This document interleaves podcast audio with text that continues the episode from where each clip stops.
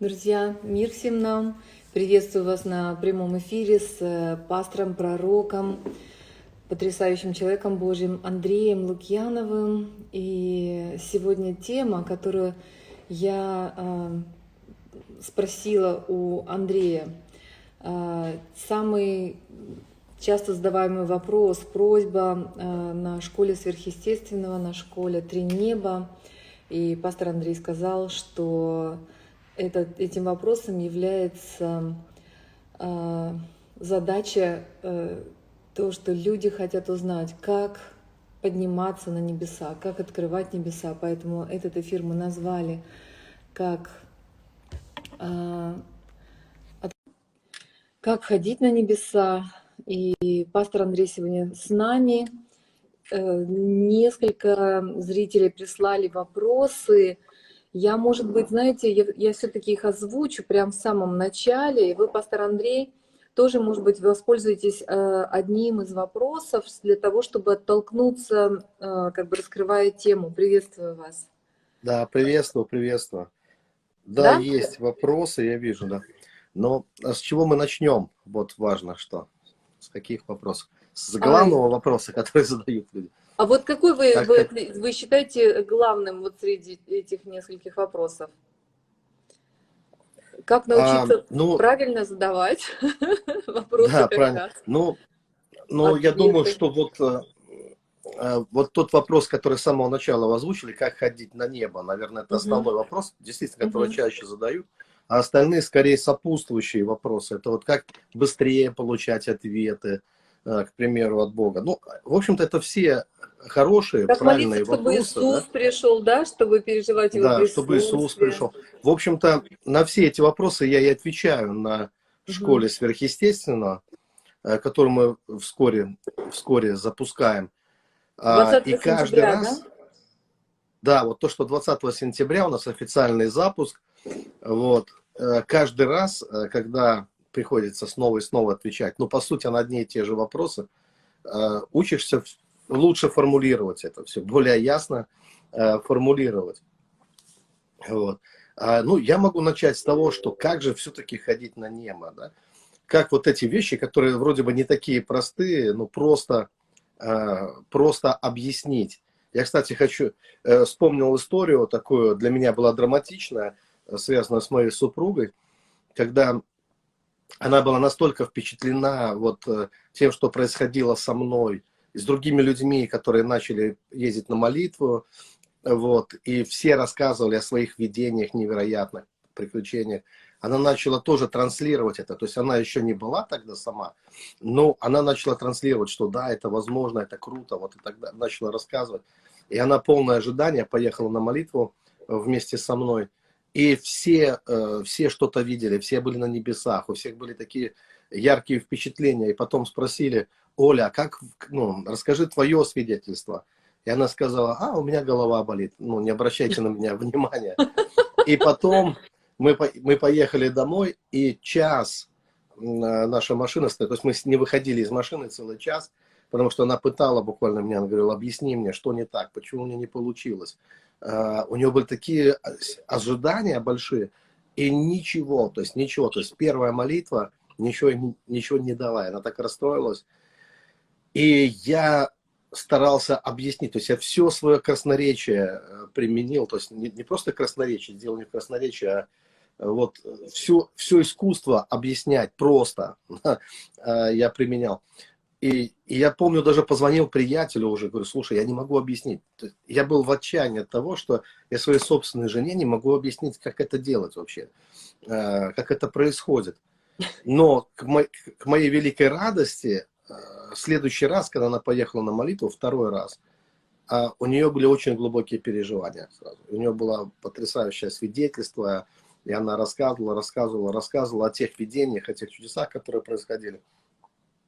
То есть я не смог это объяснить, но практика, все равно практика, она помогла, в общем-то, практикуя э, вместе с нами. А для меня это был вопрос очень важный, потому что я не знал, как я буду двигаться дальше, если моя супруга, она не, не войдет в это. То есть это для меня это была серьезная проблема, ну, уже тогда. Э, для меня было важно, чтобы моя семья тоже подтянулась. в общем-то. И, э, и слава Богу за это. То есть это возможно, и не ушло так много времени у нее э, для того, чтобы ну, второй раз съездить на молитву и уже что-то серьезно пережить, видеть видение. Я думаю, это хороший, быстрый результат. И я видел, что жаждущие, кто действительно хочет, они достаточно быстро в этот поток ныряют и очень быстро начинают в нем ну, плыть в этом потоке. Он сам подхватывает их. И, э, и конечно, я каждый раз объяснял, я каждый раз объяснял, да, мое э, присутствие тоже играло роль, эм, потому что я уже был в этом потоке. Вообще, когда рядом с вами есть тот человек, который двигается в этом, э, он как-то это передает, то есть это как-то переходит на вас. Э, он уже в этом движется. И если он рядом с вами, это тоже способствует тому, чтобы вам легче было было двигаться там, даже без всяких объяснений, просто потому, что он есть, он движется, то, как он ведет молитву, то, как он, э, тот дух, который, в котором он пребывает, э, это имеет, ну, как это слово, подобрать какое-то. То есть вы тоже в это ныряете, вы тоже в это погружаетесь. Конечно, это можно передается, самому... да. Это да, оно передается. Просто так легче, да. Так легче. Но это не значит, что если рядом с вами такого человека нет, то ну все, значит никак. Потому что когда я входил в этот поток, ну, я скажу откровенно, не было никого. Да? Э, я уезжал в деревню, я молился да. Э, там и, и, и день, и ночь, и только слышал, э, кошек и собак собирались вот вокруг избы, собирались, вот все кошки и собаки окрестные, наверное, чтобы послушать или поглазеть. Вот. Да, и как, да, как же, как же это делать? Что нужно понимать? Понимать нужно, конечно, многое, но основные моменты, которые необходимо понять, что мистики вот средневековья, они говорили все одно и то же практически. Они говорили о том, что место встречи с Богом – это ваша душа. Это вот тот момент, который, мне кажется, многие забыли. Многие ищут Бога, но надо знать, где искать Бога. И звучало это так в проповедях Таулера или Суза или мастера Эхарта. Звучало так, что необходимо спускаться в свою собственную душу, в глубину своей души. То есть вот так и говорили, что необход... это единственное место встречи. Э, во внешнем мире, физическом, материальном, во внешнем мире, вы не найдете такого места, где вы можете так близко разговаривать с Богом. Не, не, не такую пещеру, не такую высокую гору какую-то, не какое-то особое место силы там или что-то еще. Самое потрясающее место силы и то место, которое Бог предназначил для встречи, это мы сами, это внутри нас. И поэтому необходимо по лесенке спускаться туда, в глубину своей души, и там общаться с Богом. И вот дверь в небеса, она тоже находится там. Дверью, кстати, является Иисус. А, и Библия говорит, что Христос в вас. Вот что сказано. То есть Он и находится, Он и находится в нас и он есть дверь. И еще нужно помнить, что Христос это Логос, это Слово Божье. Поэтому светильником для нашей ноги является именно Божье Слово, когда мы двигаемся. То есть мы, Слово Божье, я называю иногда это навигатором, но это уже такие современные, да, более в терминах, да, нашим навигатором. То есть без слова не попадешь на небеса. Можно попасть в духовный мир, кстати говоря, ну, в, в какой-то уровень, не знаю, там кто-то астралом называет, еще чем-то и так далее. Э, как ни, ни, ни назови, но это не будет небом. Чтобы это стало небом, то, куда мы попадаем, необходимо именно Божье Слово. Потому что именно оно вот сориентировано, ну, как бы ориентирует нас, э, оно направляет нас к истине, оно само является истиной, оно само является пророческим словом, вернейшим пророческим словом.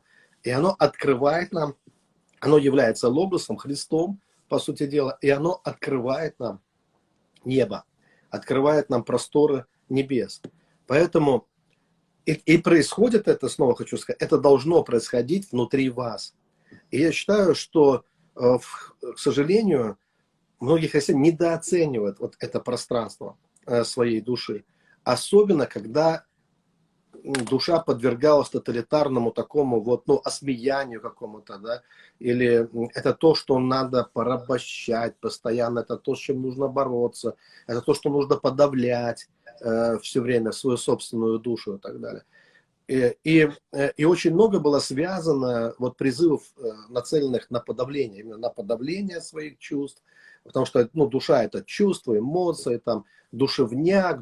Ну, есть много разных таких вот э, выражений в отношении, в отношении души. Э, и однажды человек должен понять, что, э, что небрежное отношение к собственной душе, во-первых, оно вылезет проблемами всегда, подавление подавленностью, вот, но не духовностью. То есть духовность не приходит от подавления, вот, от всех этих вещей. Духовность приходит от посвящения, от э, озарения, от э, возвышения, когда мы возвышаемся, вот, э, когда мы о горнем помышляем, а не о земном, когда мы всей душой, всем сердцем мы э, посвящаем себе Богу. Вот от этого приходит духовность. Вот это означает сеяться духовное. Вот. Се, сеяние это не, это не отказ. Сеяние это не отказ от, а, от души. Это и вложение ее, это когда мы вкладываем ее э, в Господа. Вот что такое э, сеяние. Вот, когда мы от всего сердца, от всей души, мы приходим к Богу со всей жаждой, со всей нашей внутренней силой. И вот тогда приходит э, жаж, жатва, приходит настоящая жатва. Поэтому, в общем-то, здесь все просто, все просто. Нужно людям научиться ну, теоретически я скажу просто, да, потому что нужно просто научиться ходить туда, внутрь себя. И э, найти вот эту настоящую тайную комнату, о которой говорит Иисус. Потому что э, тайная комната это не, это не просто, знаете, я уединился и все. Когда ты уединился, то ты, что ты первое узнаешь? Э, что, что, что все страхи твои, все твои, все, что тебя пугало, все, что, все твои фобии, они дадут о себе знать в уединении, в твоем уединении. Да? Вот. Людям страшно эм, побыть наедине с самими собой. Бывает. И кого человек боится в этот момент? Своих собственных демонов, наверное. Потому что как только человек остается один, вот, одиночество, оно очень сильно пугает. Отсутствие информации какой-то вот, с внешнего мира тоже очень сильно пугает. Потому что стоит человеку остаться одному, как начинаются ломки от информации, от интернета, там, не знаю, от, от, э, вот, а, от всего. И, э, и есть такая проблема, это то, что мы перегружаем себя различной информацией из внешнего мира. И тем самым мы блокируем вот то важное действие, вот, которое э, тот механизм, слово механизм здесь не очень нравится, но вот то, что предназначено нашей душе. Вот тот труд души, который, должен она, который она должна совершать, э, мы его блокируем, потому что мы загружаем, загружаем, загружаем, загружаем. Это, не знаю, это как постоянно есть безостановочно все равно. Мы едим, едим, едим, едим, едим информацию. И мы не попадаем в духовный мир из-за этого, потому что мы перегружены различной информацией. А немного уединения и человек, первое, с чем человек на практике столкнется, ему нужно идти вовнутрь себя, а он, во-первых, ему страшно становится, он сам себя боится, он боится того, что начинает происходить, он ощущает, что какие-то феномены, но это, это тот феномен, э, как э, все дети знают, одеть коробку на голову. Там, да, это, это страшно. Вот, ну, становится немножко так мистически неуютно, страшно. Вот если ребенок, он какое-то запнутое пространство, Э, какое-то, да. Вот. И, и я помню, даже у меня была такая проповедь с коробкой на голове. Почему? Потому что на Азуза-стрит, вот пробуждение, которое на Азуза-стрит, э, там один человек, он э, как раз один из лидеров пробуждения, он надевал коробку из-под обуви на голову, вот, и феномены происходили невероятные, настолько мощные, что пожарники приезжали, то есть там были огненные шары, факелы, там, ну, шары летали по, церкви. Э, потом я читал, что кто-то, ну, позже, уже гораздо позже, когда это стало превращаться в мифологию, люди писали, что это вот смирение такое, что он так смирял себя, что сидел с коробкой. Не могли понять, почему. Кто сидел с коробкой? А, ну, один из божьих помаз, помазанных, сейчас имя, ну, мне часто его напоминают, но я, к сожалению, плохо на, на, на имена, да. Реально он на служение приходил, одевал коробку из-под и начинались феномены. Это вот на Азуза-стрит был начинались феномены, ну, какие-то происходить, э, духовные очень сильно, материально видны, ну, прям глазами людьми, которые люди наблюдали, настолько мощные, что иногда пожарники приезжали даже э, тушить здание, думали, что оно горит. Вот настолько это было э, сильно. Но что интересно, что э, наши ученые физики это повторили. То есть не зная, в принципе, об этом, но они повторили это. То, э, они начали создавать вот эти, то, что называют зеркала Козырева. Э, это, ну, они двигались, опираясь на взгляды нашего ученого, одного, Козырев был такой у нас ученый, 10 лет в лагерях отсидел, э, астрофизик, который, там, э, у него теория времени была своя, он русским Эйнштейном называют. И, и помещая человека в замкнутое пространство, они заметили, что начинают происходить феномены, ну, раз, там, такие даже пророческие вещи происходят там. Я видел, как ученые рассказывают, что Э, его поместили на это, через 15 минут он увидел руку, которая протянула ему камень.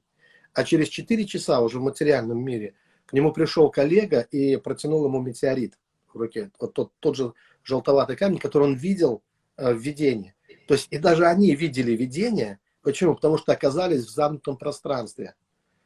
И не сразу, не в первую же минуту, там, какое-то время они там проводили. Но дело-то в том, что а, да, мы знаем, что освященники раньше, когда молились, они покрывали головы, э, когда они молились. То есть, в принципе, создавали тот же элемент э, замкнутого, или, скажем так, отстраниться от мира, войти вовнутрь себя, потому что ответы там, э, на самом деле, они внутри нас. Вот. И, и также эти ученые рассказывали, что у них происходили подобные феномены. То есть начинали летать шары огненные, то есть что-то начинало в материальном мире происходить, только из-за того, что человек вошел в замкнутое пространство в определенное.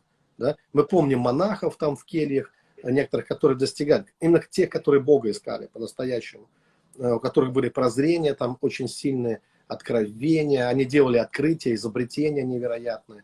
Э, Вся наука вышла практически оттуда, если, ну, через, благодаря вот этим э, различным озарениям. Но а я для христиан что хочу сказать, что э, это эффект тот же самый. Человек идет вовнутрь себя, и он открывает целые миры через себя, потому что он так создан Богом. Потому что когда Бог творил человека, Библия говорит, он его сотворил из глины, он вдунул в него свое собственное дыхание, человек стал душой живой. Вот почему внутри нас есть это пространство, в котором мы можем общаться с Богом. Вот. И это, та, это и есть та природа, которая подобна природе Бога, э, э, благодаря чему мы можем общаться с Ним. В другом месте мы его не находим. Вот благодаря вот этому богодуновению, вот этому божественному дыханию, мы обрели это качество, общаться с Ним. Но общаться мы можем вовну, внутри себя, потому что именно вовнутрь нас Бог вдунул свое собственное дыхание. И человек стал душой живой. Душа буквально переводится как жизнь. И, конечно, когда человек, когда христианин, он делает это осознанно, осознанно делает, то он не просто обнаружит чудесные, там, сверхъестественные феномены различные, а он идет в Царство Небесное, в Царство Божие. Потому что, в отличие от этих ученых, его, его э, светильником является Божье Слово. И он идет не просто так вовнутрь себя, э, чтобы встретиться там, со своими демонами, там, чем-то еще, или ангелами, а чтобы встретиться с Богом прежде всего. То есть он идет, чтобы Э, чтобы войти в его царство, чтобы пережить свою э, личную встречу с Богом. И когда я начал это делать, когда я начал практиковать эти вещи, то первое время у меня были потрясающие просто ну, такие вот посиделки с, с Богом. А, я, у меня были э, прекрасные видения. В моем случае это был берег озера всегда, тихое место. Я видел всегда берег озера, были кладки, вот, которые шли в воду. И где-то на, на, на холме я просто за, за столом сидел вместе с отцом, с отцом небесным. И мы молчали. Я просто ощущал его присутствие, я ощущал его любовь, ощущал его заботу, и мне больше ничего было не нужно, в общем-то. И мы много не говорили даже, но я просто чувствовал, э, переживал его любовь. И он меня начинал кормить. То есть первое, что происходило, да, он э, хотел напоить, накормить меня. То есть вот, вот такие символы заботы. Э, вот, вот то, что я ощущал. И потом, и потом все больше было обучения. То есть вот за один там час я узнавал больше, чем за месяц. И даже, думаю, не совру, скажу, за годы. До этого вот я узнавал буквально там за, за, за часы. Я проваливался во времени, я не замечал, сколько проходит время. Могло пройти три часа, мне казалось, как 15 минут просто. И мне не выбраться из этих состояний, потому что они были очень классные, очень потрясающие. Это вот про то, как ходить на небеса. Ответ на, э, ответ на вопрос. И э, место встречи, вот его нельзя изменить, оно одно. Поэтому здесь нужно если человек это услышал, это понял, то дальше ему нужно просто практиковать это. Просто пробовать и, э, и погружаться в себя. Учиться погружаться в себя, уделять для этого время. Если ему что-то мешает, отвлекает, то для этого нужно делать, э, ну, искать вот это место покоя где ну, Слава Богу, у меня была такая деревенька, вот, э, в тот момент это просто избушка такая была. Вот, я туда ездил, и, и э, для меня это была обязательная практика. Сейчас, да, я, я тоже могу это делать. У меня, в общем-то, накапливается желание. Я уже создал более уютное место для этого, более, комф, более комфортное, там, где не нужно топить печку или что-то такое. Да?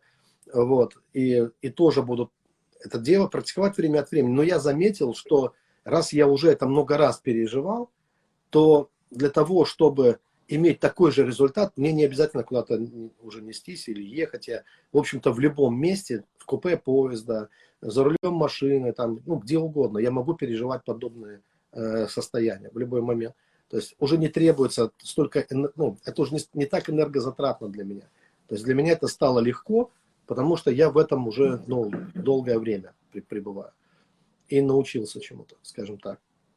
Я, я прям даже немножко испугалась, думаю, вот э, если войти в э, такое полутрансовое или трансовое состояние за рулем машины, это может быть опасно, может быть. Нет, уже нет? я заметил, что есть, надо контролировать глубину транса, скажем так, да, и, э, и я, да, конечно, за рулем, ну, надо, когда ты за рулем машины, где-то на автостраде там, или где-то в городе, да, вот, в городе так вообще надо бодрствовать, если ты в городе, да, если я еду куда-то далеко, э, далеко. Там, ну, вот, как для меня далеко это вот, как было, ну, Ярославль, например, э, Великие Луки. Мне иногда, кстати, презентуют, как и у вас на, на канале, когда была последняя передача, пастор из Ярославля. Я, вообще я пастор из Великих Лук. Ну, в принципе, небольшая ошибка, один из пасторов, наверное, тогда. Ярославской епархии. Ну, 740-750 э, километров до Ярославля. И если я еду, ну, когда было так, что я один за рулем еду, и тогда у меня были очень сильные переживания, но я контролирую глубину транса, это можно контролировать вполне. Вот. Я это понял, когда у себя дома погружался и звонил телефон. Вот, звонил телефон, и я с кем-то разговаривал по телефону. Одновременно я видел два мира. То есть я видел духовный мир, продолжал его видеть, и э, материальный мир, и я мог адекватно, нормально отвечать на вопросы. То есть э, человек сумасшедший, да, как говорят, он чем отличается? Он не может отвечать адекватно на вопросы. То есть вы его спрашиваете об одном, он говорит о другом там совершенно. Но э, меня убеждало то, что со мной все хорошо, что я на деловые вопросы, на практические вопросы адекватно мог отвечать. Но при этом, конечно, было легкое удивление, потому что я видел, откуда я говорю, то есть где я пребываю в духовном мире одновременно в этот момент. Вот, поэтому э, здесь ничего страшного практика показывает, что вот эти две реальности, они вполне друг на друга могут накладываться, и вы можете видеть и одно, и другое э, одновременно. То есть быть и в этом мире, и в том мире одновременно, в общем-то, видеть, да? И ну, не, не, терять, э, не, не терять свое внимание, в общем-то, это возможно. Ну, конечно, э, возможно, здесь нужен индивидуальный подход, не то, что я прям там рекомендую всем за рулем там и так далее. Вот. Но я э, способен на, э, на какое-то время э, ну, вот, проваливаться в те, в те состояния, а там даже мгновения или какие-то секунды, они иногда достаточны. Более того, можно использовать ту реальность, которую мы видим, она тоже благословенна. Да. Вот Бог создал землю, она создана во вкусе его. И также есть духовные практики, когда мы, то есть когда нам надо быть во внешнем мире – мы можем ощущать Бога во внешнем мире, ощущать Бога во внешнем мире. Также это тоже, это тоже, э, тоже возможно, и мы можем наделять э, мир особыми смыслами. Есть еще такая практика. э, когда мы э, наделяем особыми смыслами, вот, ну как в детстве, это ничего сложного нет.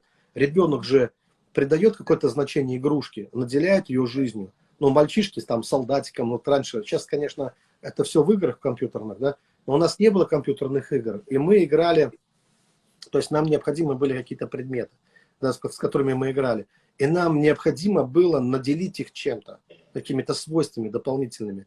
Но девочка куклу должна была, она же не будет спать с дохлой куклой, для нее кукла должна быть живая, и, а, и она ее э, отчасти, ну, то, что в, э, в религии называется сакрализацией, она ее отчасти сакрализует, оживляет и наделяет дополнительными свойствами э, куклу. Для нее она живая. То есть с ней можно э, беседовать, с ней можно играть, она отвечает также да, на каком-то уровне. И потом, когда ребенок вырастает, он ее десакрализует, то есть он снимает все эти свойства с нее, с этой куклы, с этой Э, э, ну, с игрушки.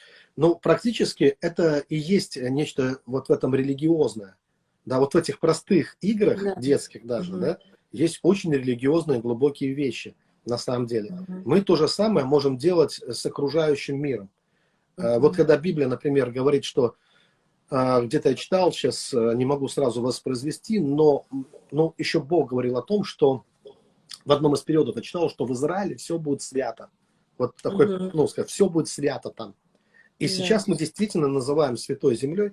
И сейчас, как только паломник э, оказывается в Израиле, э, вот он спускается с трапа самолета, у него такое мистическое чувство. Если первый раз он там оказывается, для него это святая земля, причем вся. Там каждый сантиметр, каждый метр, он понимает, здесь происходили все вот эти события и так далее, и так далее, и так далее. Да? Вот. Ну, как так, так э, для паломников. И получается, что возможность переживать Бога у человека именно там, э, там больше, где больше сакрального, где больше э, духовных смыслов, э, вот, да, да, да, которыми сам же человек и наделяет, в принципе, вот это место. То есть ну, вот я думала о том, святыней. Что... Да, вот что Иисус, он же э, точно так же заповедь положил даже причастие, да, и поэтому первая церковь собиралась на вечерю, потому что он говорил, сие творите в мое воспоминание, и получается, что раньше люди просто кушали, да, благодарили Бога, но это был процесс насыщения или просто э, еды, да. Угу. А когда Иисус обратил внимание, переназвал это вот в вечере встречи с Ним и друг с другом, это стало процессом общения с Ним. Мы стали, если мы переназываем это, как причастие, как встреча с Ним, то тогда мы переживаем Его присутствие, и это уже вкушение становится еды, не просто насыщение физическое. А, да. В Израиле 13 лет уже ну... не накрывает. Вы можете, вы можете переназывать все равно те процессы, которые Господь вам показывает в ваше сердце. Честно, я верю, в первую очередь э, мы призваны переназывать многие процессы внутри нашей семьи внутри взаимоотношений с близкими людьми, что это не просто а, как бы обычное стандартное действие, просто нужно вернуться к тому смыслу, который Бог в них заложил. Объятия с детьми, молитва. Молитва — это не просто произношение каких-то формул, а когда мы изливаем наше сердце перед Богом, и ты узнаешь э, друг друга перед Богом, и благословляете друг друга, и поддерживаем друг друга, и так далее. То есть эм, это действительно удивительная практика. Спасибо большое, пастор. Действительно, э, Исаия в последних главах, он же описывает этот мир с переназванными предметами, всеми посвященными Богу, все с обновленным смыслом. Там буквально до посуды, которая посвящена Богу и так далее. Э, животные начинают по-другому функционировать, но это новая земля, да, новое да. небо. Ну, вообще мы, нам никто не мешает Э, все наделить духовными смыслами. Э, ведь Библия говорит нам, что земля – это подножье ног его, небеса – это престол Божий.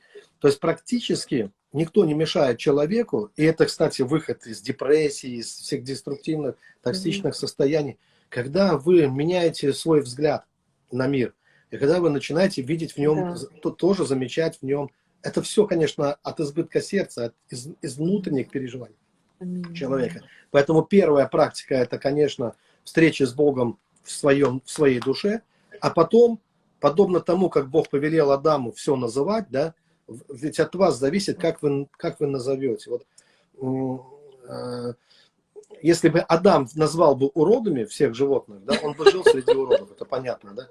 Вот. Но он этого не сделал. Но некоторые люди так делают. Ну, я так скажу, да, они всех называют уродами практически. И они живут среди уродов, и жизнь их очень тяжела. И себя они также чувствуют-то, в принципе. Но, в общем-то, э, это тоже определенно такая сакрализация, демонизация, скажем, мира.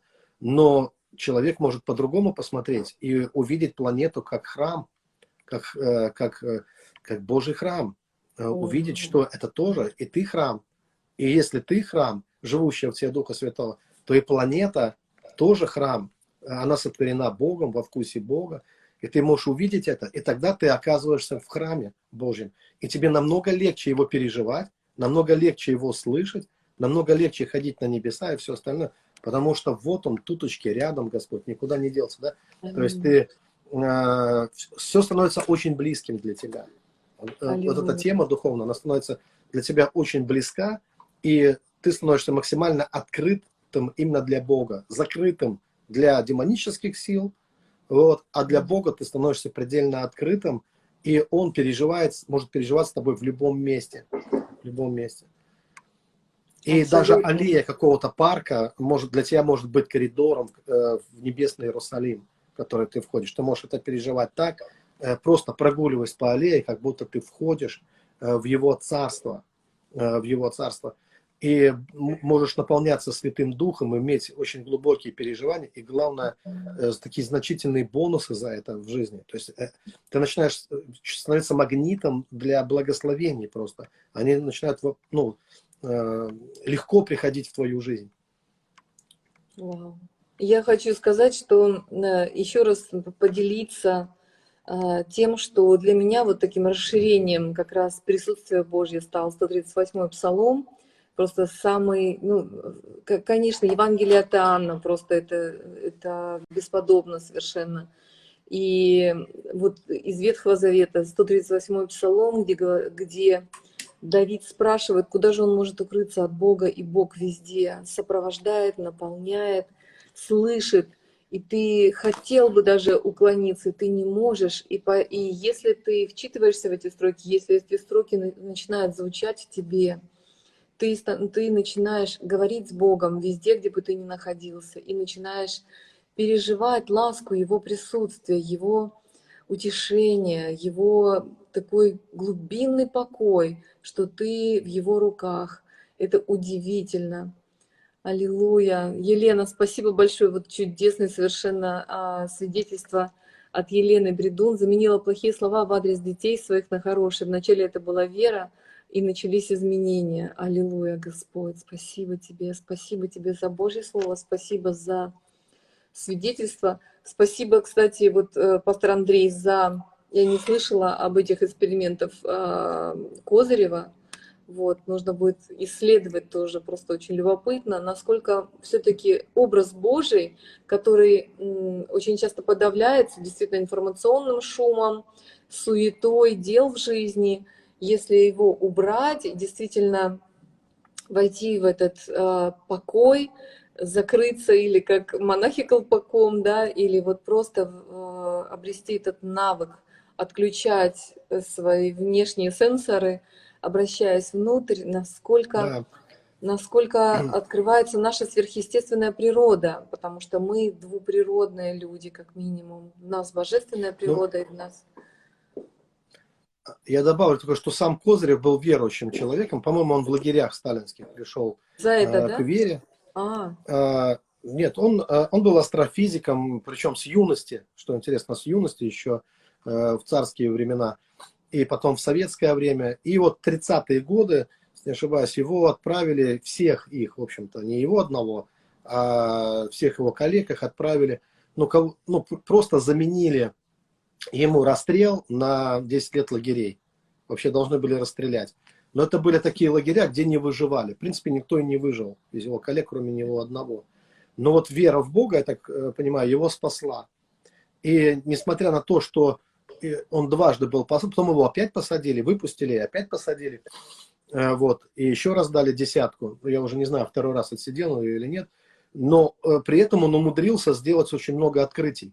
О нем говорили так, что стоило этому человеку подойти к телескопу, сразу открытие научное. Это человек открытия, человек да, человек открытия, да, то есть очень такой, да, прозорливый и, э, и массу открытий, да, одно из известных, ну, вот такие астрофизические открытия у него были, ну, вот вспышки на Луне он открыл, например, да, то есть до него никто не знал, что на Луне бывают вспышки. Когда он заявил об этом, что э, Луна, она живая, там есть деятельность, вот вулканическая, э, его, ну, над ним посмеялись, ну, американцы даже смеялись над ним, а через некоторое время они вручили ему награду, э, вот, и приглашали в Америку, куда он так и не уехал, вот, но то, что он говорил, то, до чего, что ему открывалось, потом подтверждалось именно вот wow. через какое-то время. Это подтверждалось и уже реальным научным, научным опытом.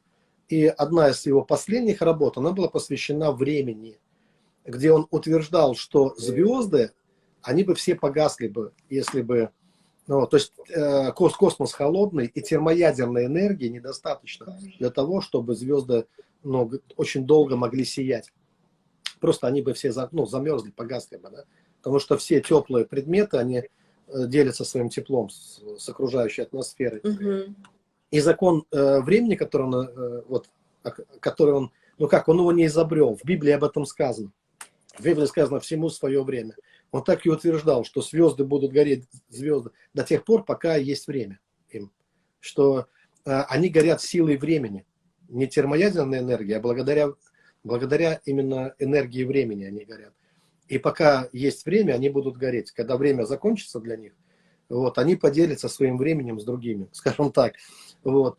И вот такие у него вещи. И, и многие, ну, так скажем так, ученые российские, другие, уже после смерти Козырева, они восприняли его идеи. Вот. И, а он мог фиксировать, например, звезду в прошлом, настоящем и будущем.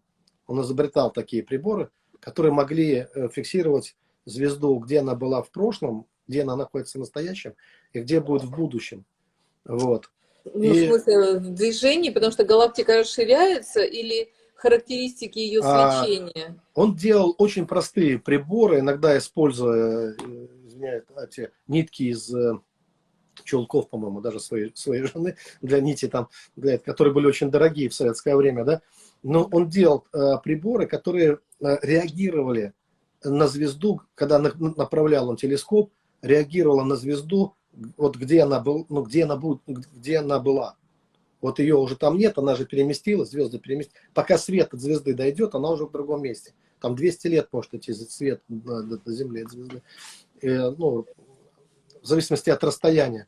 И он э, увидел, что приборы реагируют на звезду э, в разных временах.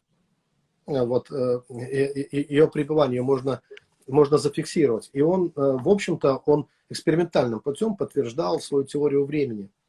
Вот. И именно э, поэтому, основываясь на его, вот, в общем-то, теориях, ученые э, предпол... ну, пришли к выводу, что можно предсказывать катастрофы, вот, используя вот эту теорию, э, очень точно предсказывать катастрофы. И тогда начали создавать вот эти зеркала Козырева. Сам он их не делал, это уже новосибирские ученые начали там создавать. И до сих пор, кстати, они работают в этом направлении. И они утверждают, что что именно вот в плане предсказательном плане, да, э, помещая человека в такое пространство, в такое зеркало, то вот из любого человека можно сделать предсказателя, скажем так, да. Они проводили эксперименты, когда один в Англии, другой в России, и достаточно сложный текст, ну там, или картинки, один человек, он должен был транслировать, а другой заранее, за час, как он это начал делать, уже знал, какие картинки он будет транслировать. То есть они вот такие делали э, эксперименты. Это вот. то, что у вас Именно происходит. связанное со временем, да. Но то, что я заметил для себя, вот я для себя, что во всем этом участвует замкнутое пространство. И так как я на выездах находился в замкнутом пространстве в ССБ, и у меня происходили разные феномены. Там я с ангелом за руку здоровался, в воздухе висел, там, ну, левита, ну, разные моменты происходили, да, во время молитв именно моих, да, вот таких тренировок, то я понял, что здесь просто наука подтверждает вот эти принципы. И не случайно э, покрывали головы э, молящиеся вот, вот да, в Израиле также, что, что в принципе это связано с тем, о чем мы говорили мистики, что надо идти вовнутрь себя. А какой эффект создает это зеркало-то на самом деле? Просто человеку больше идти некуда, как, как кроме вовнутрь. Человек успокаивается и начинает идти туда вовнутрь себя, где и начинаются вот эти движения Божьи. А там душа, а там дыхание Божье. И вот там и начинаются все эти феномены. Вот. Только ученые наши, к сожалению, они не светильником их не является Слово Божье, поэтому э, они не, не наблюдают Царство Небесное, как бы они на это и не направлены, это, собственно. Но христианам сам Бог велел, чтобы мы искали Его, именно Его. Да? Mm-hmm. То есть э, они ищут своих каких-то таких практичных, у них свой утилитарный интерес. Но у нас-то должен быть свой интерес. Мы понимаем, что есть самое важное. Э, это встреча с Богом, которую человек может пережить, и которая для него может обеспечить ему э, и вечную жизнь, и, и многое вообще, да, и откровение и понимание вот многих тайн, скажем так, да. Вау. Поэтому ну, вот, потрясающе. вот история о том, как ходить на, как ходить на, на, на небеса. Если коротко, да. Очень, Ходить очень вовнутрь просто... себя. Небо внутри вас, да. Э, ходите вовнутрь себя, научитесь ходить вовнутрь себя, э, преодолейте психи, вот эти все, вот это то, что соблазны, которые будут, а, э, что это за соблазны? Куда-то выскочить, бежать, нестись. То есть мы живем в сумасшедшем мире, где мы постоянно торопимся, мы куда-то бежим. Мы не можем остановиться просто, нас куда-то несет вечно. И многие служители такие. Эм, служители в основном это очень суетливые на самом деле люди, а потому что у них много дел, много вопросов, э, не только духовных, там юридических разных, организационных. Административных, да. Да, и всего административных, да, мы все время что-то администрируем, у нас все время у кого-то проблемы, да. Э, это как вот быть душепопечителем, это вот мне напоминает э, те, кто ремонтирует машины, да, к ним всегда сломанные машины привозят, ни одной нормальной, всегда с какой-то поломкой, да? Да. И душепопечитель, у него всегда какая-то сломанная душа, всегда какая-то проблема перед ним. Ни одного нормального человека. Э, но у одного одни тараканы, у другого другие. Мы постоянно решаем чужие вопросы, какие-то проблемы, и некогда встретиться с Богом. Некогда по-настоящему самому встретиться, пережить. А ведь Бог бы мог очень сильно помочь в наших вопросах. Но для этого надо их оставить за дверью. Самое сложное, что оставить все свои проблемы за дверью и самому душ, вот чтобы твоя душа встретилась с, с Господом, вот это пережить по-настоящему. И потом Бог разрешит твои вопросы, которые поможет тебе их разрешить. Мы обычно как вот с бревном проблем, ура, закинут на небо это все. И для нас усиленная молитва это разбежаться, повыше кинуть.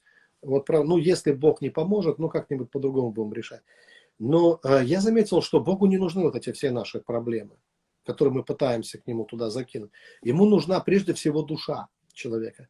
И Он ожидает, что вот ты по-настоящему к Нему придешь, оставишь все это за дверью, придешь к Нему, встретишься с Ним, и там Он, вот э, вначале Он и ты, просто вот, э, а потом уже и все остальное.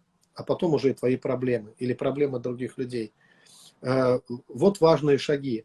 Но э, драма жизни в том, что именно проблема стимулирует нас к Богу. Даже вот даже приходить к Богу нас стимулирует проблема. Вот. И, и поэтому мы проблемы ставим впереди всего. Вот. Потому что если бы не проблема, зачем мне молиться, зачем мне общаться с ним, какой резон? Но раз э, появляются серьезные проблемы, от кого-то здание отжимают, у кого-то кто-то чем-то заболел э, серьезно, диагноз поставили. И тогда начинается истерия там в интернете, везде. Давайте вместе э, позовем, как Дедушка Мороза Бога, да? Или как Снегурочку э, звали, да? Э, что-то Бог не спешит, а мы, а мы уже хором, мы уже молитвенными цепочками целыми его призываем, да, и так далее. Что не так, что не работает, почему так энергозатратно и малоэффективно? Потому что нет вот этой встречи. Нет вот этой, потому что мы уходим, вот э, мы сфокусированы не на Боге, на проблеме, на самом деле. И Бог нам нужен только как такой домкрат, только или реаниматор такой, да, вот такой. Но подождите, э, оставьте все это, хочется сказать, оставьте все это. э, проблемы всегда есть, ну, были, есть и будут. Оставьте все это. Необходимо встретиться с Богом лично, вначале пережить вот эту встречу с Богом. И потом он скажет тебе, не ты скажешь ему, а он скажет тебе о твоих проблемах и как они решаются. Вообще, вот что важно. Чтобы это пришло от Бога. Не мы накрученные постоянно, потому что дьявол знает, как нас накручивать вообще. Он э, эксперт в этом плане. А чтобы Бог мне проговорил, в чем на самом деле проблема и в чем ее решение. И вообще, является ли это проблемой или нет. Потому что ответы могут быть неожиданные совершенно. Некоторые проблемы окажутся не проблемами, другие проблемы просто решатся э, без всякого какого-то усилия с нашей стороны, а Бог уже это решает. Вот. А для некоторых проблем Бог даст нам ключи, как их разрешить, и научит нас через это. Но тогда это будет эффективно. Но вот здесь э, все, все дело в том, что нужно научиться, какая бы ни была проблема, э, останавливать ее и говорить, проблема подождет, мне нужно встретиться с Богом. Но в крайнем случае она никуда не денется, да? если не получится даже да, где вы ее оставили, там и найдете. Да? Вот. Но, но пробуйте, пробуйте вот эти встречи с Богом, хочу сказать нашим слушателям, зрителям, да, и, и вот это самое лучшее, самое полезное время, которое вы можете провести вот в этой, э, да. вот в, в вашей жизни, это то время, которое вы проводите с Богом. Вот тут удивительно, на самом деле, вот это время с Богом, насколько оно приближает нас, и есть такое известное место, которое, ну, с, как бы обычными людьми воспринимается как шокирующее, там, где Иисусу пришли э, вестники и говорят, вот снаружи стоит твоя матерь и братья, и он обвел руками э, слушающих его, говорит, вот моя матерь и братья, вот моя семья. И люди посторонние, когда они слушают, для них это такой разрыв шаблона, насколько жестокий Иисус, какой он там, та-та-та-та. В общем, придумывают разное, когда он просто говорит о степени близости. Есть номинальная, как бы, ну как даже, даже кровная близость, но есть та, которая образуется настоящая, глубинная, когда человек а, оставляет все, чтобы слушать его, чтобы внимать ему, чтобы пропитаться им, чтобы прибыть с ним чтобы тоже подарить ему себя. И это производит невероятный отклик в его сердце, в его душе. И вам спасибо за, за вот ваше, ваше а, свидетельство тоже, что вы угу. просто приходили сидеть в его присутствии, приходили быть, прислушиваться, улавливать его состояние, настроение и просто принимать, принимать приятие вот это, вот этой, вот этой близости, укореняться в ней, тратить на это время, потому что мы очень часто действительно вот заштампованные какими-то задачами и проблемами, э, считаем это время неэффективным, насколько оно э, дает возможность вот этим зернам, этому ростку расцветать, на самом деле. Тихо происходит рост. Иисус говорил о Царстве Небесном, что ты спишь, встаешь, ходишь, но оно тишине дает плоды, оно начинает подниматься и расти. Да, точно. Вот Мила э, Оск говорит, это так. Это, да. это и есть искать царство. Спасибо вот за удивительную емкость, такую компактность. Я помню, как вы рассказывали, когда мы встречались, когда год, получается, или больше назад, как вы э, начинали читать Библию, например, начиная вот это погружение и входя, э, входя вот внутренним взором в обстоятельства, в ситуации, э, где сейчас Иисус, следовать за Ним, или э, действительно входя вот, вот, вот в это место покоя, которое вы уже получили в откровении, да, входя еще раз к Нему в гости вот этим внутренним путем. Да, да, слава Богу, аллилуйя. Аллилуйя. Я просто Слава вижу Иисусу, комментарий. Да. да. Елена Тут, а, пишет. Угу. Угу. Как с алавастровым сосудом женщина принесла самое дорогое, что у нее было, да. Угу. Вот тут э, были вопросы, да. Э, человек спрашивал, что много слышу, надо задавать правильные вопросы Богу. Как, где научиться этому? Вот я могу коротко ответить, что правильный для вас вопрос – это тот вопрос, который важен для вас лично. Даже если это будет такой простой вопрос, как Бог, есть ли ты или нет. Вот. Э, правильные вопросы – это не чужие вопросы, это не те вопросы, которые вас не, не беспокоят, а это те вопросы, которые могут по-настоящему сблизить вас с Богом. И вот те серьезные вопросы, э, не разрешив которые, вы можете реально пострадать. В общем-то, серьезные вопросы. Вам необходима э, конечная цель для нас – это единение с Богом. Вот все, что мешает, все, что нас останавливает. Э, научиться формулировать это да, к Богу. Где, а, обо что мы притыкаемся. Вот, э, подумать об этом, заглянуть вовнутрь себя, посмотреть, что вас смущает на самом деле, чего вы боитесь, какие ваши фобии, что, что вас искушает сильнее всего. То есть говорить о том, что для вас важно с Богом. Вот о чем. Не что важно для мировой общественности там, или для кого-то еще, вот, или для какого-то брата или сестры. Прежде всего, что важно для вас. Э, это те первые вопросы, которые нужно задать. Это, как знаете, как в самолете, что в случае разгерметизации салона сначала маску себе, потом другому, потому что иначе не успеете. Мы иногда э, пытаемся ответить на вопросы разных людей – забывая о том, что, ну, первое, это, подожди, сначала ты позаботься о себе, ты сможешь позаботиться о, о других людях. Э, вот тоже, мне кажется, серьезный был вопрос. Небо открыто, так почему нам сразу, э, почему не сразу приходит ответ? И вот болезнь деток. О, как я это переживал. Вообще болезнь деток. Когда мы говорим детки, обычно маленькие детки. Вот. И когда Алиса, когда Алиса была маленькая, она болела, у нее были проблемы с желудком, э, какие-то там невероятные, э, вот там больничка, капельница, там все остальное. И это, в общем-то, был один из шагов, который приблизил меня к пробуждению. Э, я молился всеми видами молитв, вот, э, доходя до отчаяния иногда. И все равно мы везли к докторам, и только они, слава богу, за докторов, они спасали. Вот практически, да. Однажды я помолился так, что она исцелилась. И я даже, но это было настолько энергозатратно, я даже не знал, какая конкретно молитва сработала. Я молился э, по всеми видами молитв.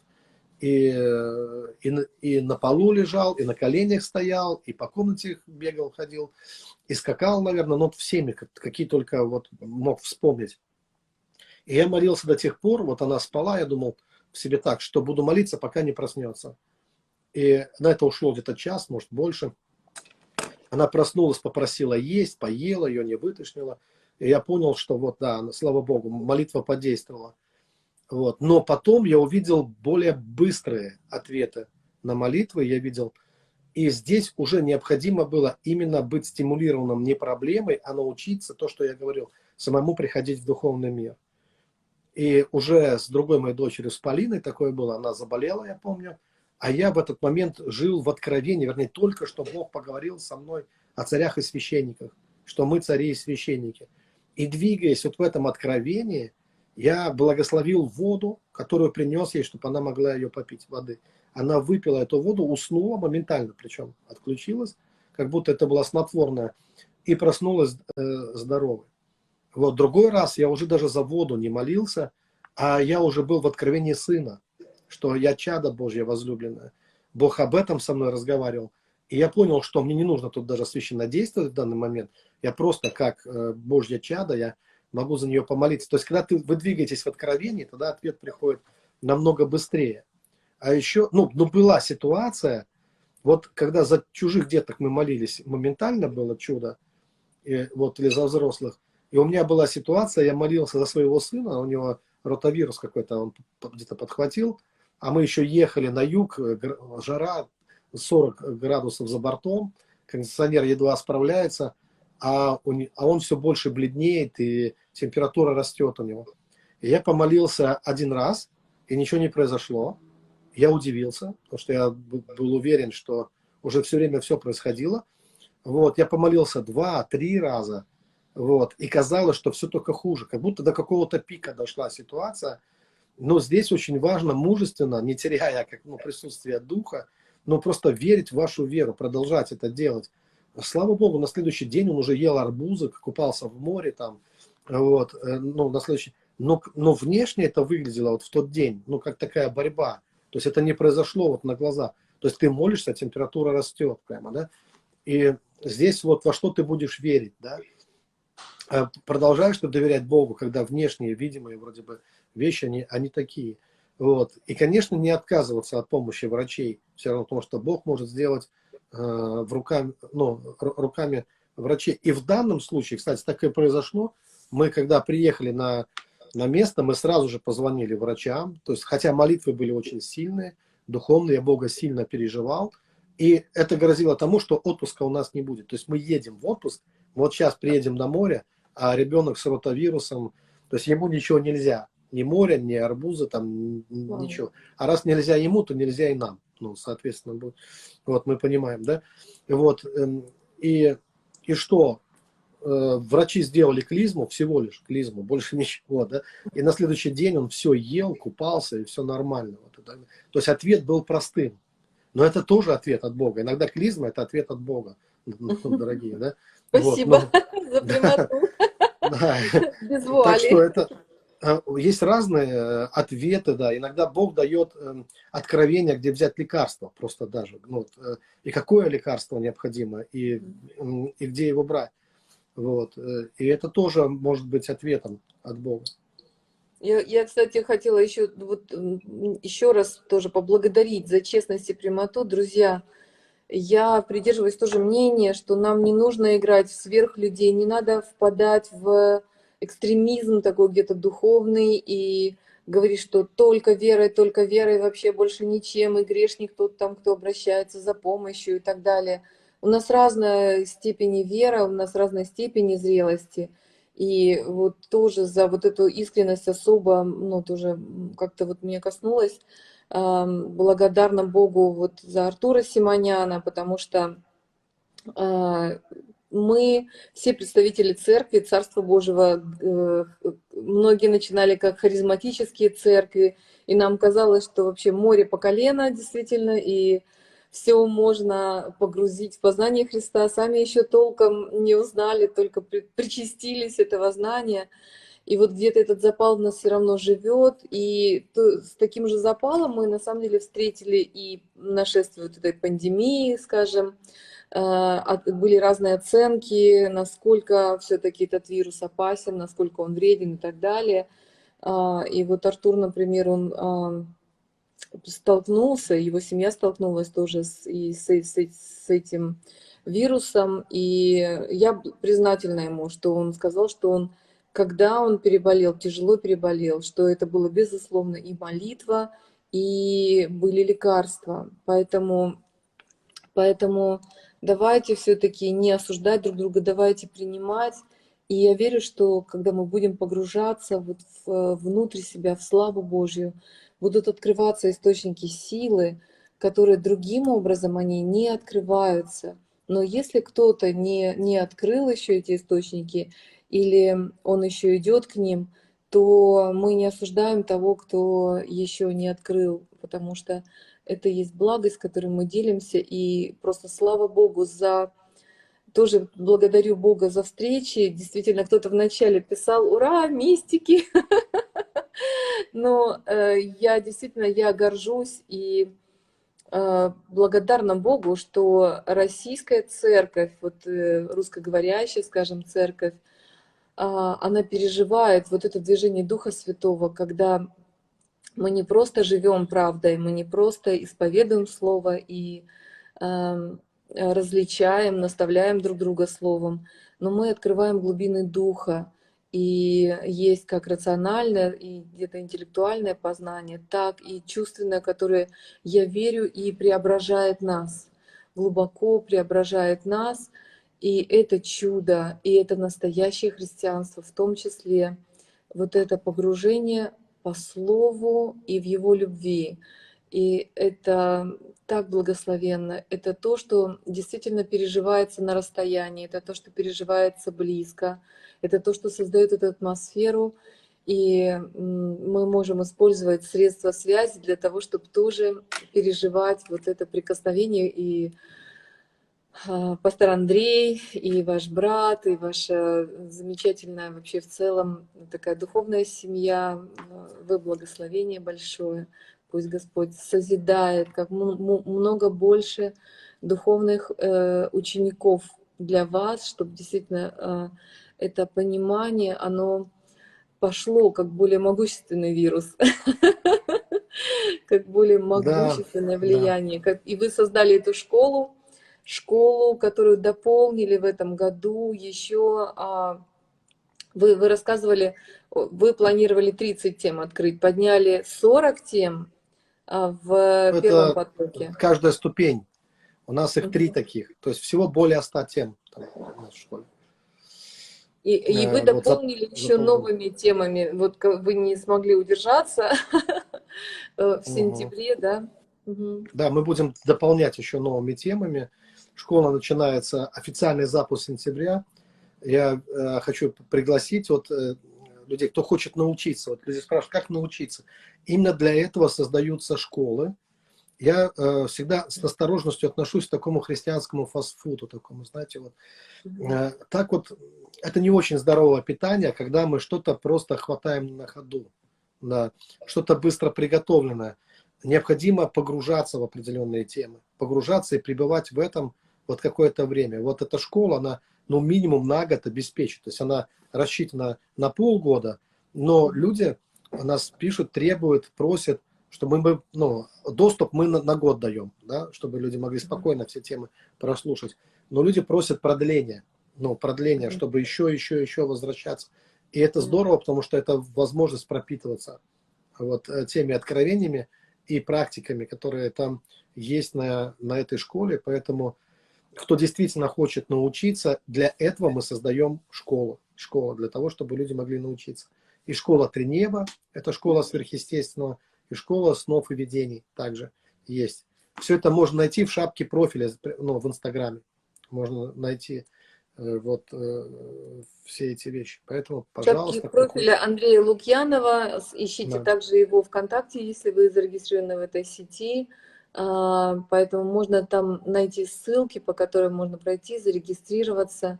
И то, о чем пастор Андрей рассказывал, что, а, в общем-то, а, оплатив участие в этой школе, вы можете уже начинать учиться в ней.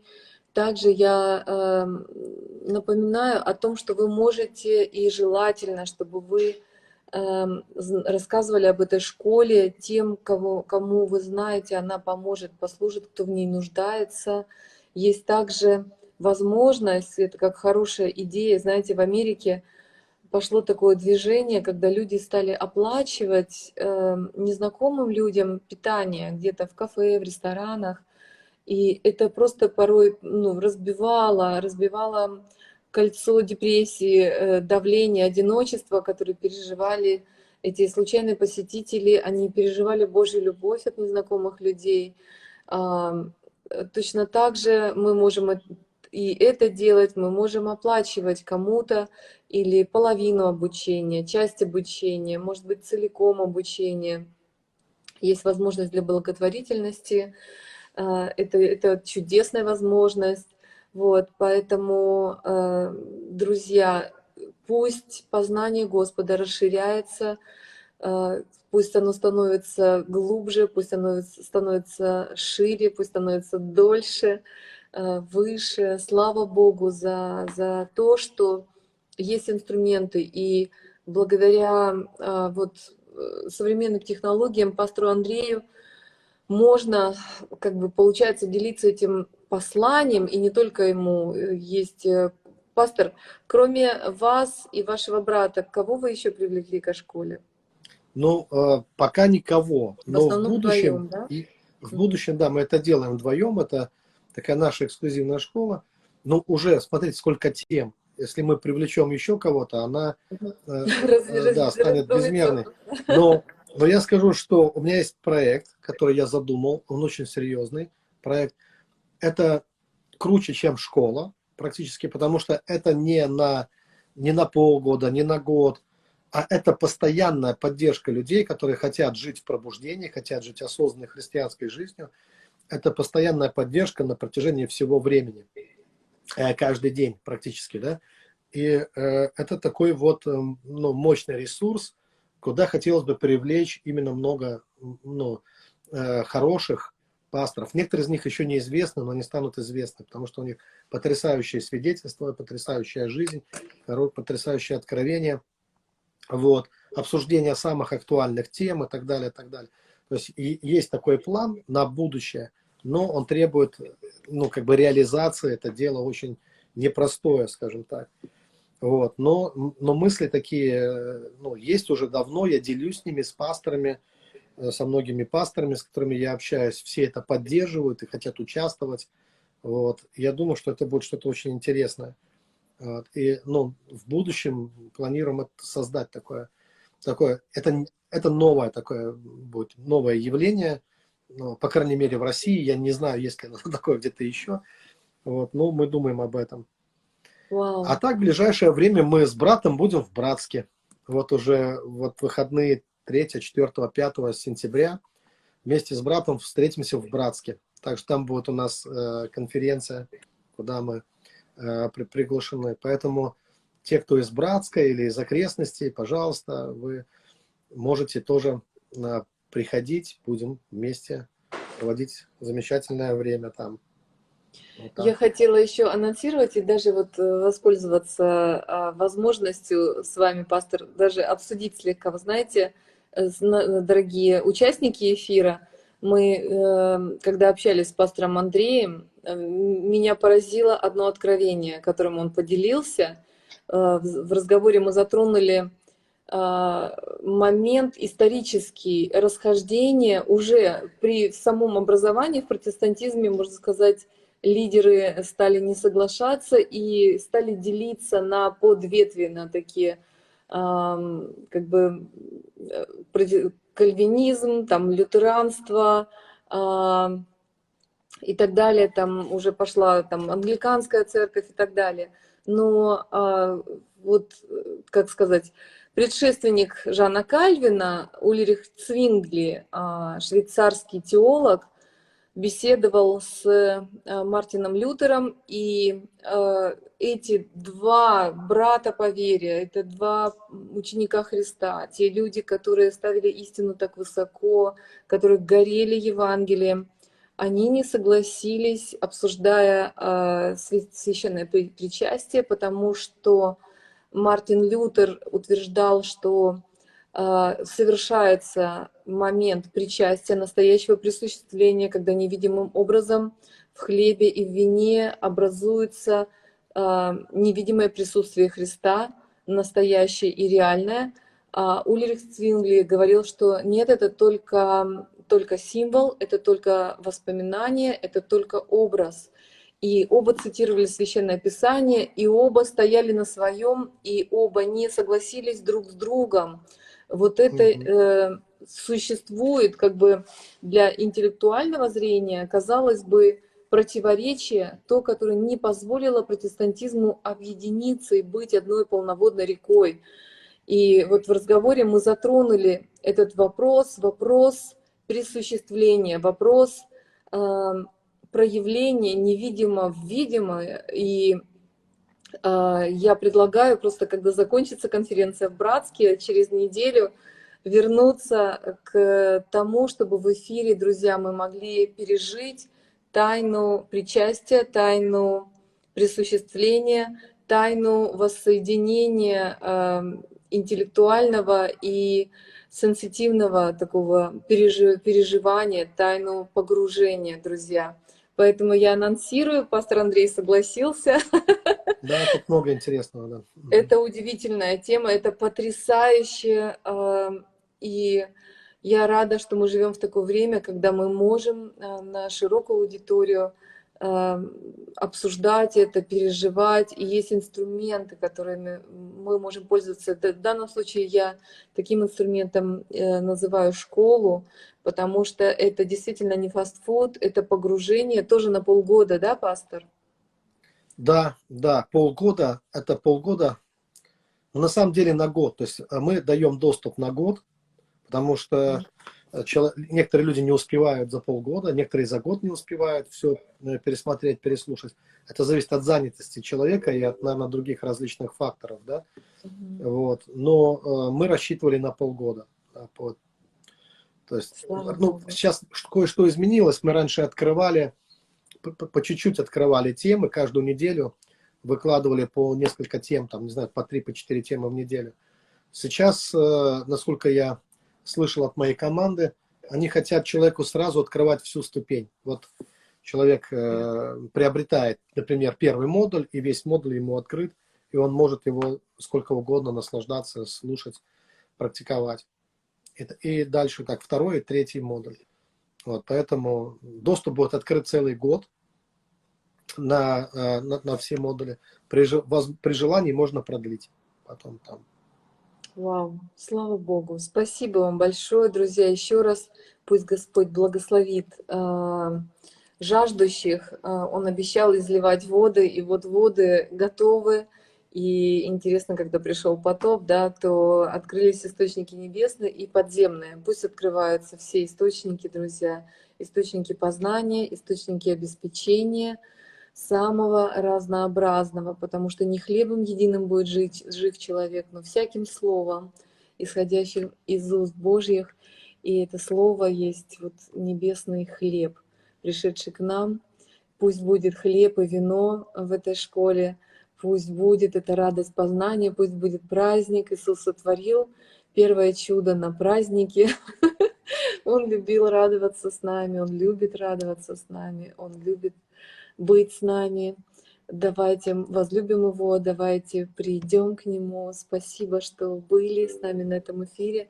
Пастор Андрей, вы будете еще отвечать на вопросы или а, как вы? Вопрос. Там было еще несколько вопросов, да, насколько я понимаю? А, да, например, такой вопрос, что такое любовь? Как двигаться любовь? Это мужчина задал. А, вот, Куликов 240. Могу следующий вопрос зачесть? А, до, до, э, ну, я попробую ответить, насколько это угу. возможно. Э, до определенного возраста я думал, что это э, выдумка. Я очень поздно вот в этом плане начал что-то переживать. То есть мне казалось, что это что-то для романтиков. Это что-то из книг там «Алые паруса» и прочее что этого не существует, но что это выдумано для, для развлечения, пока не пережил впервые любовь. Причем мое переживание сразу было глубоким почему-то, вот в моем случае. То есть его не было вообще в начале, а когда оно произошло, оно было глобальным. Настолько, что пару недель я в каком-то трансе пребывал, причем сразу высокая любовь мне от, открыл, открылась. Это еще было перед э, моим обращением, но это было ступенькой к обращению.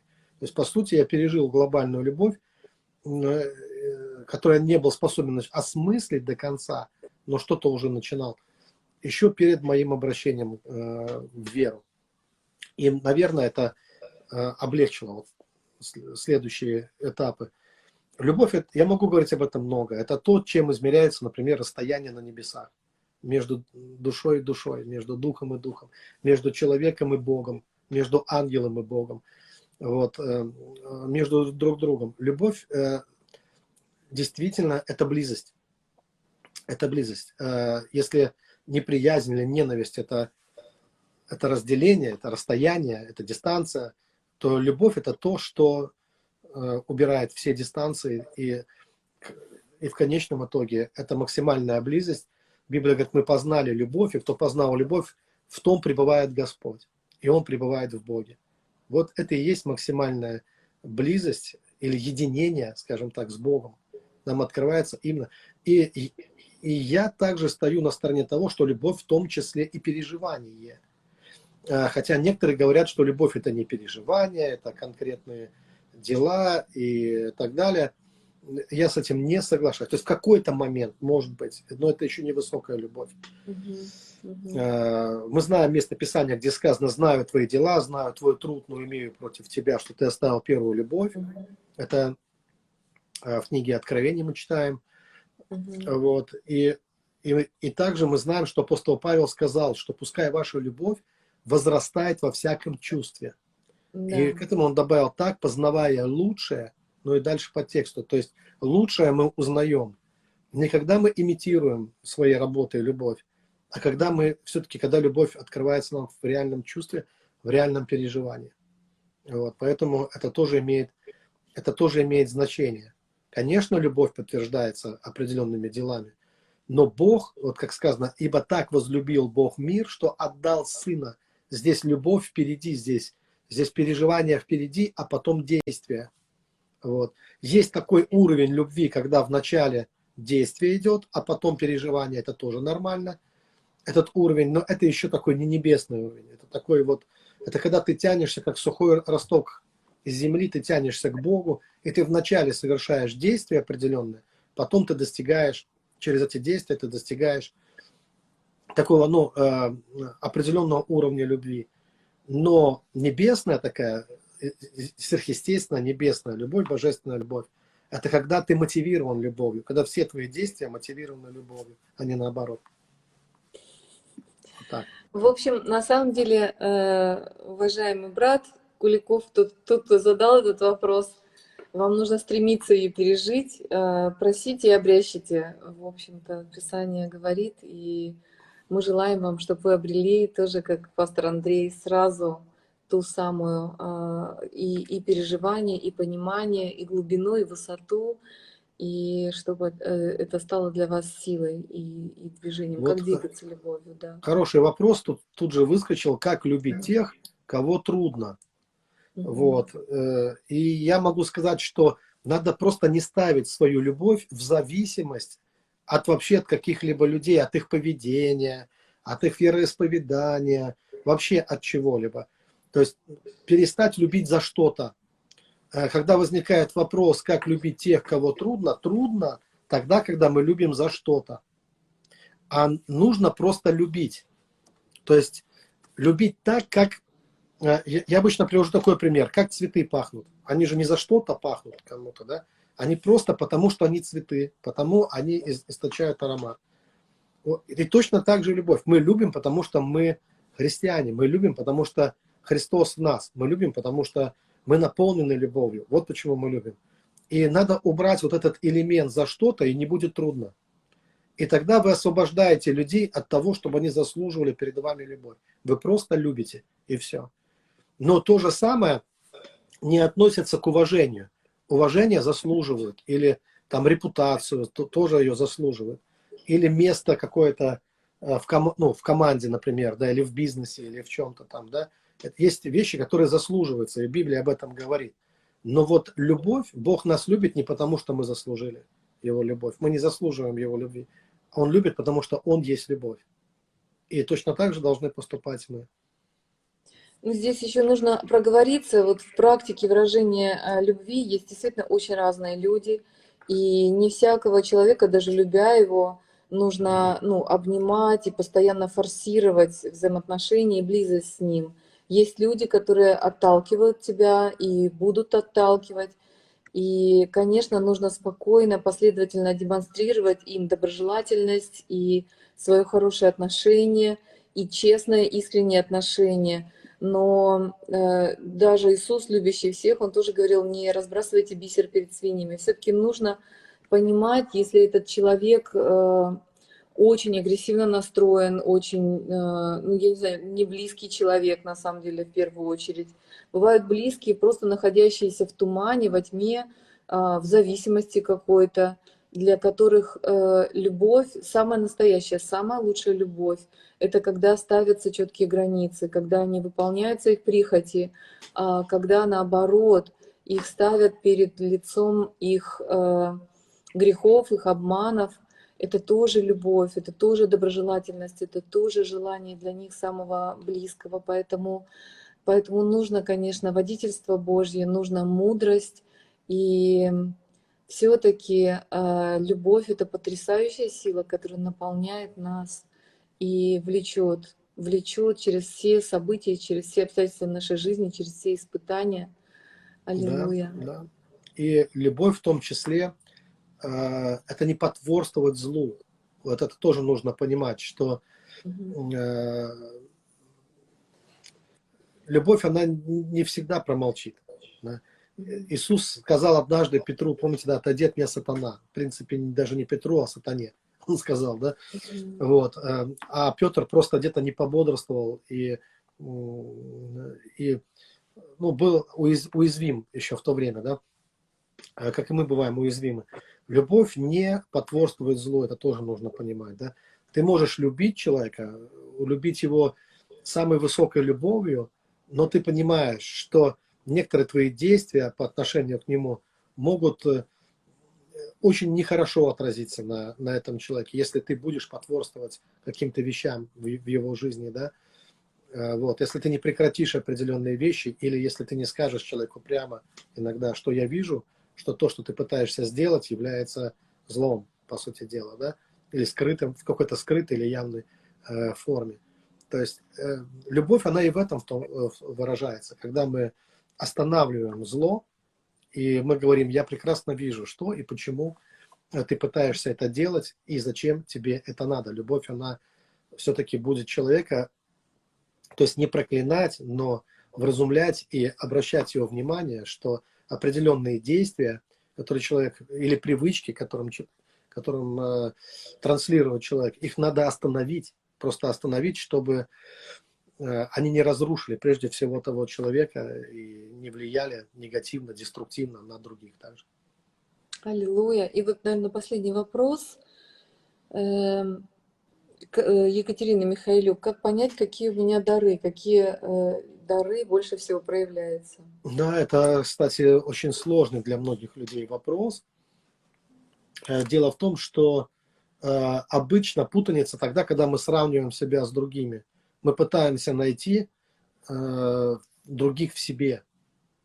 Вот. И, и вот это тогда сложно, потому что все другие отличаются от нас. И мы, э, мы в чем-то можем быть похожи, но все-таки мы другие.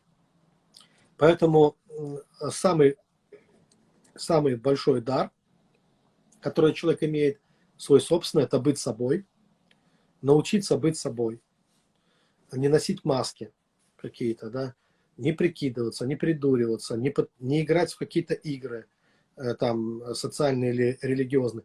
Научиться быть собой, и тогда откроются все остальные дары, которые есть. Все начинается с этого, с искренности. Э, быть искренним, быть любящим и искренним. Через это откроются дары, э, все остальные.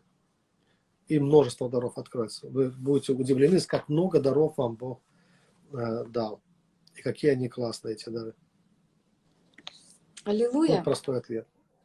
Слава Богу. Практика, практика, практика. Еще раз практика. Да, да. да. Слава Богу. Пастор Не нужно себя сравнивать с другими, да. Кто-то хорошо говорит, кто-то прекрасно поет. Вот. А вы вкусно, может быть, вкусно завариваете чай, например. Или можете э, как красиво молчать, кто-то, может быть, умеет, да, когда надо. Вот. Это, это тоже, ну, есть разные дары, совершенно разные. Научиться быть собой просто, да, вот. Э, и, и это всегда ключ к мудрости, ключ к мудрости. Хорошо. Помолимся, да, сейчас тогда. Драгоценный Господь, я призываю Твое святое имя.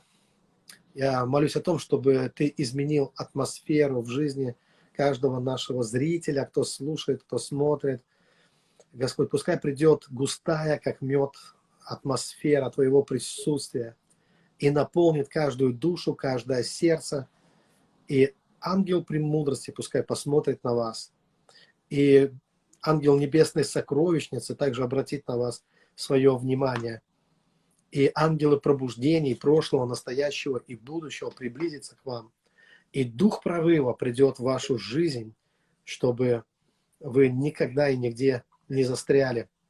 Драгоценный Господь, я молюсь о том, чтобы Ты обеспечил мощный такой духовный рост и глубину, и высоту, и широту, и долготу, и откровение Твоей любви, чтобы все это пришло, вот вы смотрите, и оно приходит прямо сейчас на вас – потому что Господь туточки, здесь Господь никуда не делся, рядом с вами. Он ближе к вам, чем ваша собственная кожа. Он Бог вас благословляющий. Бог, вразумляющий вас. И да благословит вас Господь, и ваших деток, и ваших близких, и те, кто находится в болезни сейчас. А, Пускай придет удивительное свидетельство об исцелении. Слава Божья проявится во имя Иисуса Христа. Да будет так. Аминь. Аминь. Слава Богу.